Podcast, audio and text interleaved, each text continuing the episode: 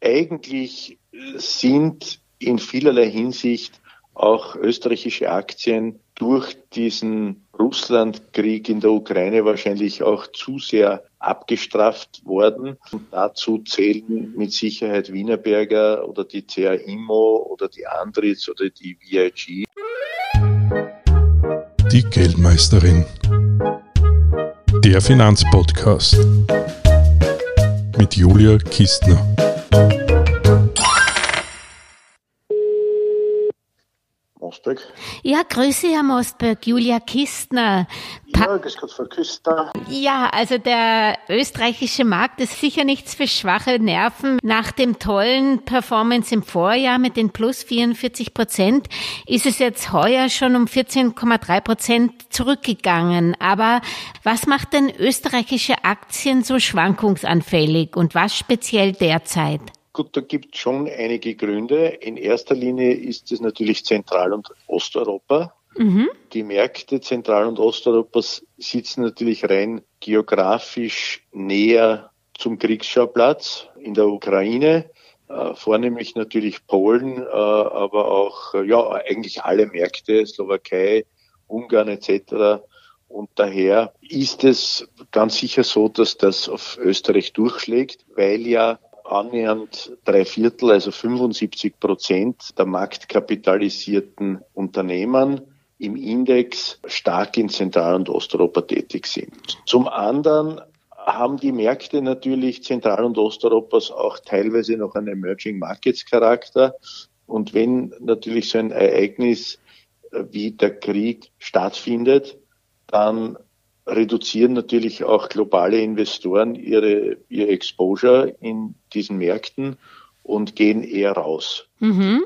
Zum Zweiten äh, ist der ATX oder die Wiener Börse ja noch immer auch großteils zyklisch. Äh, das heißt, wenn es dann durch ein Kriegsereignis auch zu einer schwächeren Konjunktur kommt, dann wirkt es ebenfalls negativ. Und zum anderen sind die Märkte natürlich auch generell inklusive der Wiener Börse äh, kleiner und vergleichsweise illiquider wie große andere westeuropäische Märkte. Also ich sage jetzt wie Deutschland, wie die Schweiz, aber auch wie Frankreich und Spanien.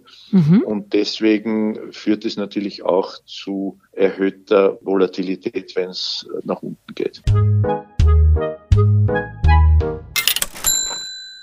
Und jetzt haben wir natürlich noch ein spezielles Problem mit einem Schwergewicht, eben der Raiffeisenbank natürlich, die dort äh, auch stark tätig war in Russland. Und haben wir auch Meyer-Mellenhof, die auch dort stark verwurzelt sind und auch noch dazu von den Energiepreisen stark beeinträchtigt sind, oder? Das stimmt. Ich meine, naturgemäß ist Raiffeisenbank International am stärksten davon betroffen. Mhm. Äh, Meyer-Mellenhof hat eine Fülle von vielen anderen lokalen Produktionsstätten weltweit. Das würde ich jetzt nicht als so tragisch sehen.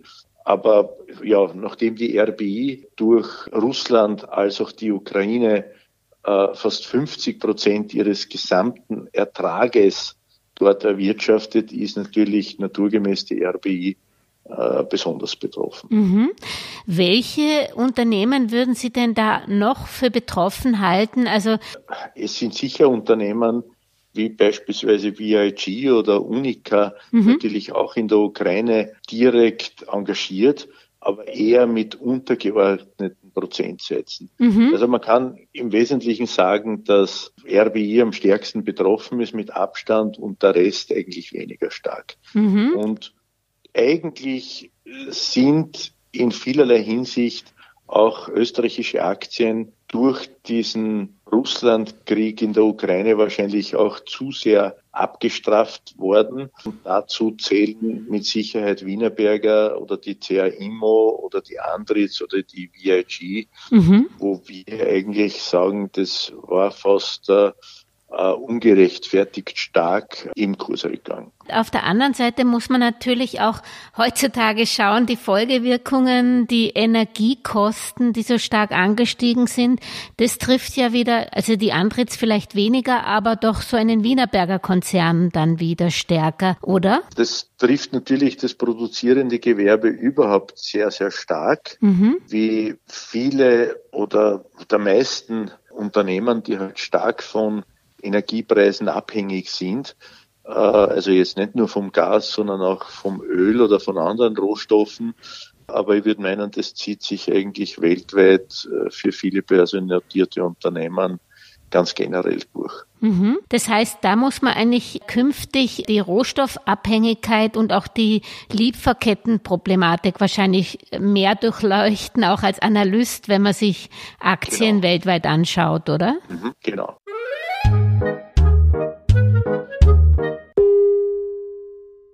Würden Sie eigentlich jetzt nochmal ähm, für die deutschen Zuhörer, die vielleicht auch sich mal überlegen, ein bisschen in Österreich zu investieren, sind Österreich Einzelaktien eigentlich für die Vorsorge zu empfehlen, wenn doch die Schwankungsfreudigkeit deutlich höher ist wie äh, zum Beispiel ein DAX? Naja, äh, also unter langfristigen Gesichtspunkten würde ich österreichische Aktien auf jeden Fall empfehlen und vornehmlich jene, die im liquiden Segment, also im ATX, sich befinden. Mhm. Äh, da gibt es ja viele von Österreich-Aktien, die man als Ergänzung vielleicht zu deutschen Takt-Investments empfehlen kann. Das wäre beispielsweise eine Andritz, die ein global tätiger Engineering-Konzern ist oder eine Marinomed, die zweifelsohne vielleicht etwas illiquider ist, aber auch eine Strabag oder eine VRG, die vielleicht äh, stärker abgestraft wurden.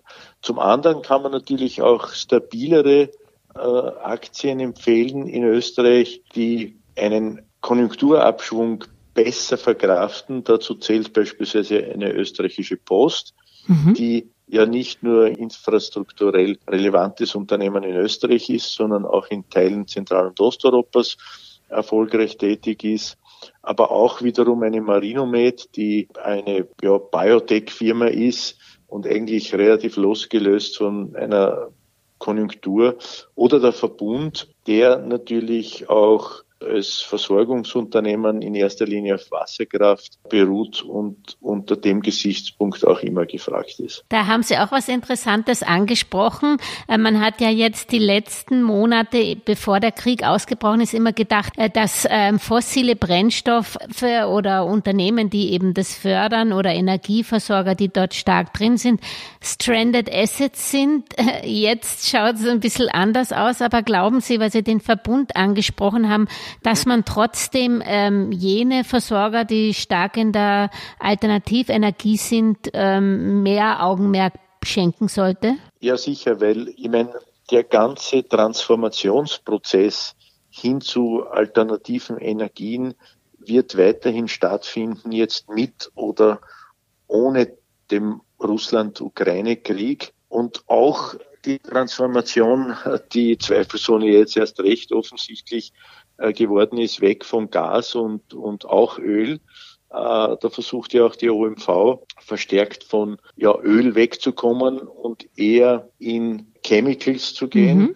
Also sprich, so gesehen ist es ein Bereich, der durch diesen Krieg oder durch diese kriegerische Auseinandersetzung erst recht ins Rollen kommen wird und da profitieren natürlich jene Unternehmen, die schon entweder darauf gesetzt haben oder verstärkt in die Richtung alternativer Energien gehen. Sie sprechen da einen spannenden ATX-Wert oder Schwergewicht an, die OMV. Wie ist denn da Ihre äh, Einschätzung? Weil einerseits verbinden wir das natürlich in Österreich alle mit der Nord Stream 2 und äh, auf der anderen Seite haben Sie eben gesagt, sind die sehr äh, spannend, weil sie natürlich 2050, glaube ich, auch klimaneutral sogar fördern möchten, Öl und eben stärker in Chemie gehen. Was ist da Ihre derzeitige oder mittelfristige Perspektive für den Wert? Also die OMV hat sich ja jetzt im Wesentlichen mit dem neuen Management auch eine neue Strategie verpasst, Ich halte das alles für sehr plausibel und nachvollziehbar. Ich meine, die OMV ist natürlich ein Ölkonzern in erster Linie, der auch starke weltweite Explorationen äh, in verschiedensten Kontinenten besitzt. Und daher wird die OMV natürlich jetzt einmal unmittelbar von höheren Ölpreisen profitieren. Auf der anderen Seite wurde aber offensichtlich die bisherige Strategie, jetzt sehr stark auf Russland zu setzen und sehr stark auf diese Kooperation mhm. äh, über Bord geworfen.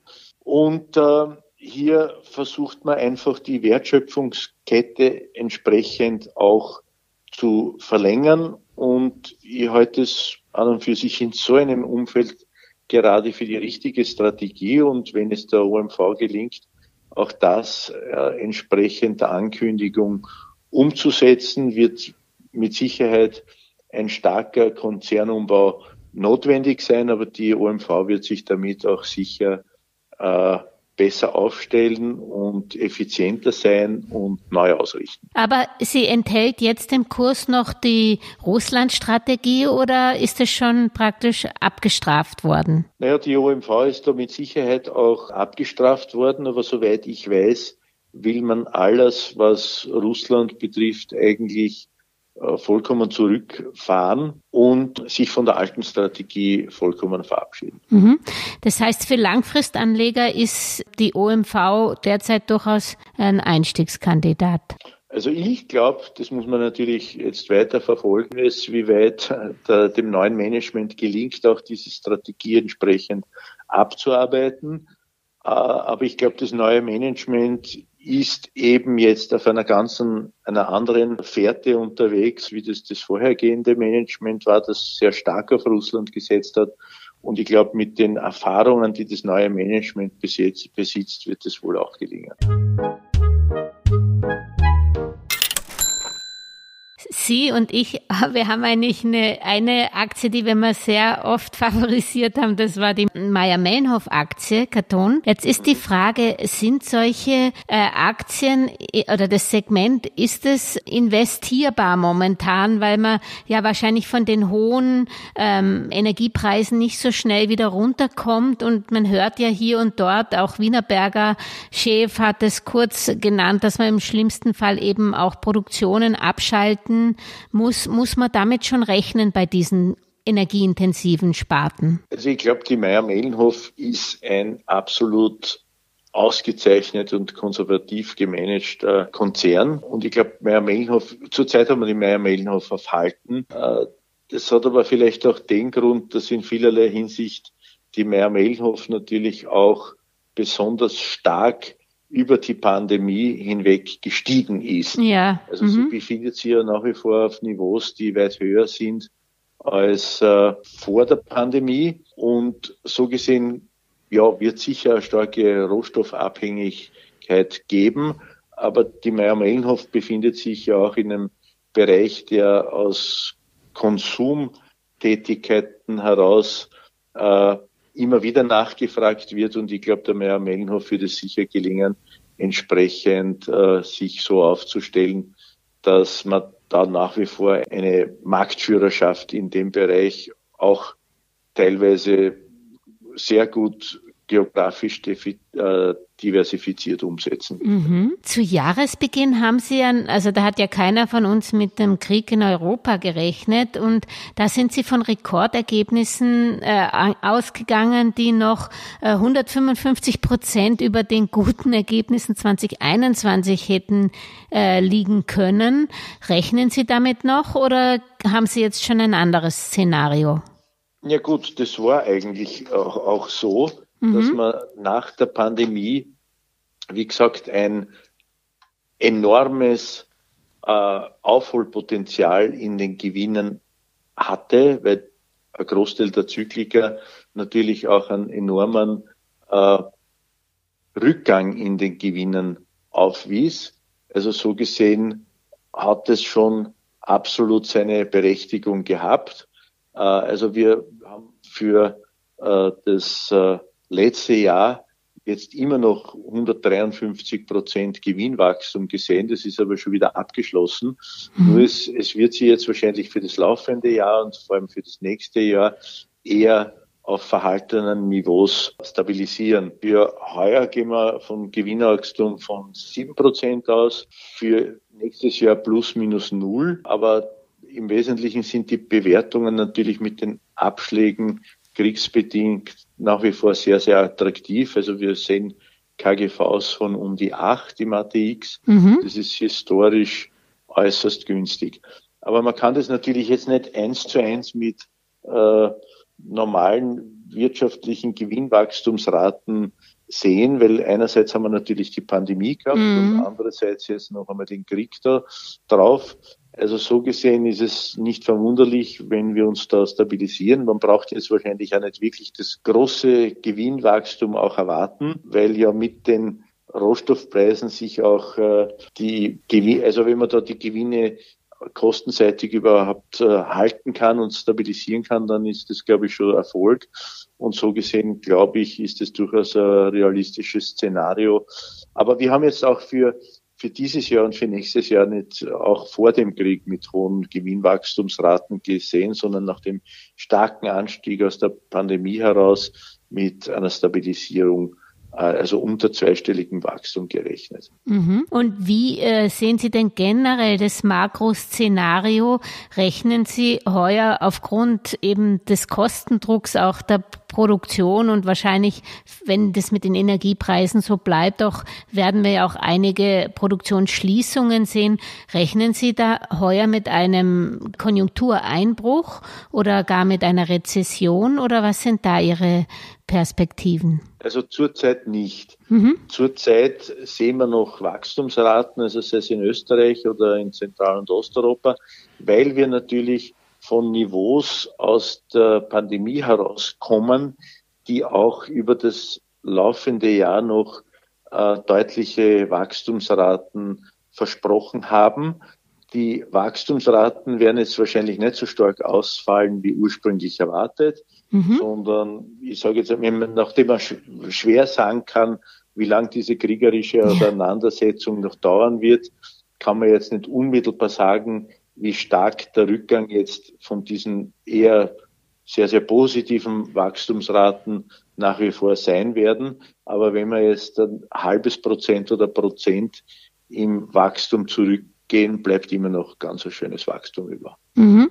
Sie haben es angesprochen, man kann natürlich keine Glaskugel lesen, wie es mit dem Krieg weitergeht. Aber gibt, muss, sollte man eigentlich überhaupt den Krieg bei der Auswahl seiner Werte ähm, in Betracht ziehen, wenn man Langfristanleger ist? Also, also muss man da verschiedene Szenarien durchspielen oder macht das eh keinen Sinn? Das macht wahrscheinlich langfristig wenig Sinn. Mhm. Also am besten ist es doch langfristig dann in den breiteren Markt zu investieren. Jetzt ist es wahrscheinlich nach wie vor eher besser, wenn man kurzfristig orientiert ist, dass man eher defensive äh, Sektoren auswählt. Mhm. Aber im langfristigen Horizont, glaube ich, macht es durchaus Sinn, auch in den breiten Markt zu gehen, äh, weil man da auch unterschiedliche Konjunkturzyklen durchtauchen kann. Und am besten ist aus meiner Sicht überhaupt dann auch in nachhaltige Fonds zu investieren, mhm. also die von dem ganzen äh, Climate Change und Transformationsprozess profitieren und da am besten dann auch noch mit Fondssparplänen wo man sich zusätzlich das Risiko neuerlich äh, reduziert. Und Sie hatten immer vom Jahr der Value-Werte gesprochen, 2022. Das wäre ja schön, weil da viele im ATX beinhaltet sind. Gehen Sie davon immer noch aus, dieses Jahr oder erst recht? Also das mit den Value-Werten hat sich natürlich durch den Krieg vielleicht jetzt kurzfristig relativiert, aber nachdem ein Großteil auch der Value-Werte in Österreich sehr, sehr gut aufgestellt sind und nach wie vor vom Raum äh, Zentral- und Osteuropa, der äh, also ein besseres Wirtschaftswachstum im Schnitt äh, verzeichnen wird können, glaube ich, dass diese Value-Werte in der Long Run auch sicher absolut investierbar sind und eher geringeres Risiko aufweisen. Noch zu den Zinsschritten. Man hat in der USA was gesehen, das war aber ja auch so zu erwarten. Rechnen Sie eigentlich in Europa unter den Umständen überhaupt mit Zinsschritten dieses Jahr? Der Krieg hat auch hier vielleicht Zinsschritte etwas hinausgeschoben, mhm. aber wir rechnen an und für sich mit einer ersten Zinserhöhung äh, voraussichtlich im Dezember diesen Jahres. In Europa. Mhm. In, von der EZB. Mhm. Okay. Die Assetklassen, da sind Sie nach wie vor für Aktien bullish, oder? Und welche Regionen und Sektoren finden Sie interessant? Also bullish äh, ist übertrieben. Es ist jetzt einmal abzuwarten, wie dieser Krieg überhaupt weitergeht, ja. weil er leider noch nicht abgeschlossen ist. Mhm. Es gibt viele Anzeichen auch von den Volatilitäten her, dass die Aktienmärkte jetzt einmal sich auch durch diese Unsicherheiten stabilisieren konnten. Mhm. Und ich glaube, wenn jetzt einmal eine Beruhigung an der Kriegsfront auch tatsächlich stattfindet oder eine weitere Beruhigung, und das ist ja in vielerlei Hinsicht auch jetzt vielleicht schon zu sehen, dann wird es wohl so sein, dass die Aktienmärkte sich neuerlich äh, auf dem Niveau stabilisieren mhm. und dass es dann längerfristig auch so sein wird, dass erkannt wird, dass diese Bewertungsniveaus sehr, sehr attraktiv erscheinen und dass dann natürlich auch globale Investoren äh, erneut einsteigen. Und dann spricht es natürlich für Aktien ganz generell und für die Wiener Börse im Besonderen, weil in einem Aufschwung die Wiener Börse immer stärker zulegt, genauso wie sie in einem Abschwung stärker verliert. Stärker und das ist verliert, ja, ja auch jetzt äh, mhm. seit heuer tatsächlich auch wieder passiert. Mhm.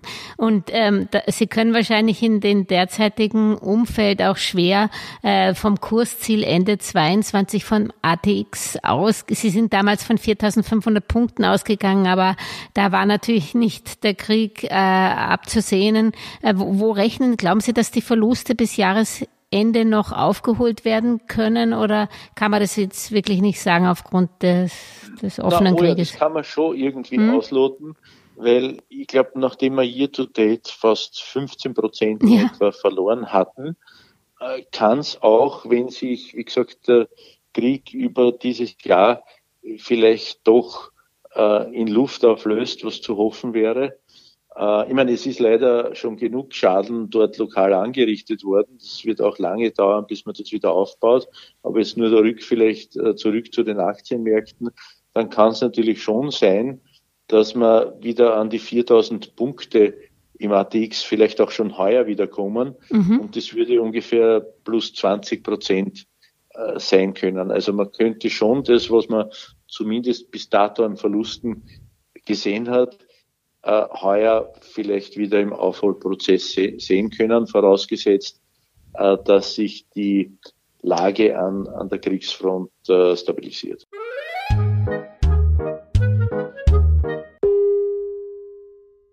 Jetzt hätte ich noch gerne Ihre persönliche Meinung, weil ich, ich habe eben auch gedacht, okay, das ist nicht wenig, 14,3 Prozent oder 15 Prozent, aber trotzdem für die für das Umfeld, das geopolitische, hätte ich mir sogar auch an den anderen weltweiten Märkten eigentlich noch stärkere Rückgänge ähm, vorgestellt. Ist das, weil es einfach keine Alternativen gibt oder ist es nur in Europa, dass man das so wahrnimmt, den Krieg ja, in der Ukraine? Ist, äh, das ist eine gute Frage. Die Abschläge in der Finanzkrise, mhm. aber auch der unmittelbare Abschlag in der Pandemie waren an den Aktienmärkten eigentlich deutlich höher. Eben. Und die Volatilitäten waren auch deutlich höher. Jetzt will ich nicht sagen, dass man mit dem Krieg sich schon irgendwie auseinandergesetzt hat und dass das jetzt alles in den Kursen drinnen ist und dass man eigentlich so, sich schon an den Krieg in gewisser Weise gewöhnt hat, was auch in den Schwankungsbreiten der Kurse offensichtlich zu sehen ist. Aber Faktum ist doch, dass der Krieg weniger starken Einfluss in negativer Hinsicht hatte als die Finanzkrise und die Pandemie. Mhm. Und wahrscheinlich nur deshalb, weil er natürlich auch geografisch eher in den Osten Europas fällt. Mhm. aber natürlich schon noch stark die größeren westeuropäischen Märkte belastet, also auf jeden Fall stärker als die USA oder andere Märkte, die es noch global gibt. Und äh, Sie hatten zum Abschluss nochmal Ihre Topics. Sie hatten Andritz schon genannt. Äh, bei OMV habe ich nicht ganz durchgehört, ob das auch ein Topic ist oder was sind. Und äh, FIC haben Sie, glaube ich, noch genannt, gell? Die Vienna Insurance. Ähm, was ist sonst noch auf Ihrer Kaufliste? Ja, also, zurzeit haben wir die Andritz, wie gesagt, ja. äh, als Kauf, die kann man sicher empfehlen. Wir haben auch die OMV.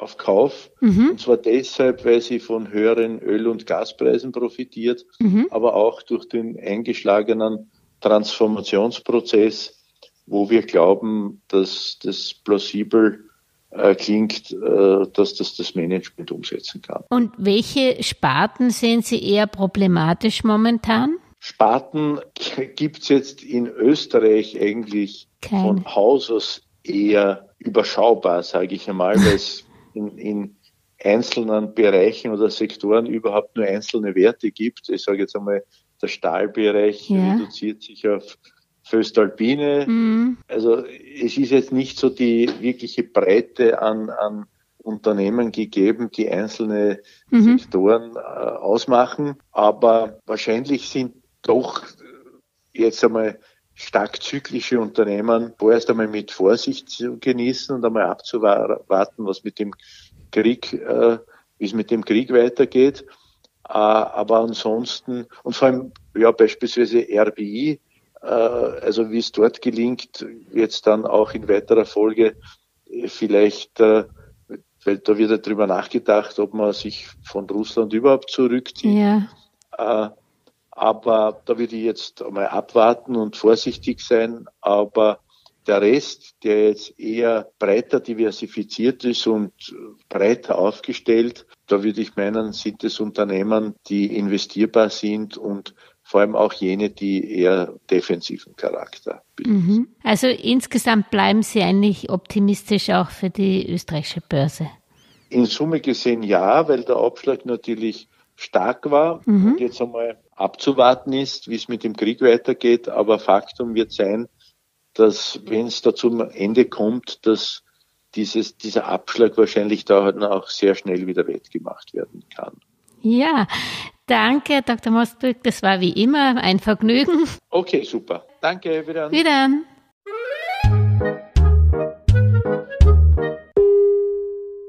Über aktuelle Börsenaufreger und Ereignisse berichtet Werktag für Werktag übrigens die kleine Podcast-Schwester der Geldmeisterin, die Börsenminute.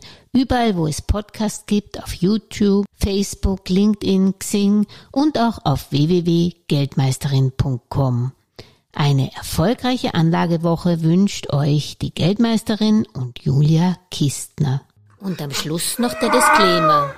An dieser Stelle wie immer der wichtige Hinweis, dass die Inhalte dieses Podcasts, der Videos und der Webseite geldmeisterin.com ausschließlich der allgemeinen Information dienen und die ganz persönliche Meinung der Geldmeisterin und von Julia sind.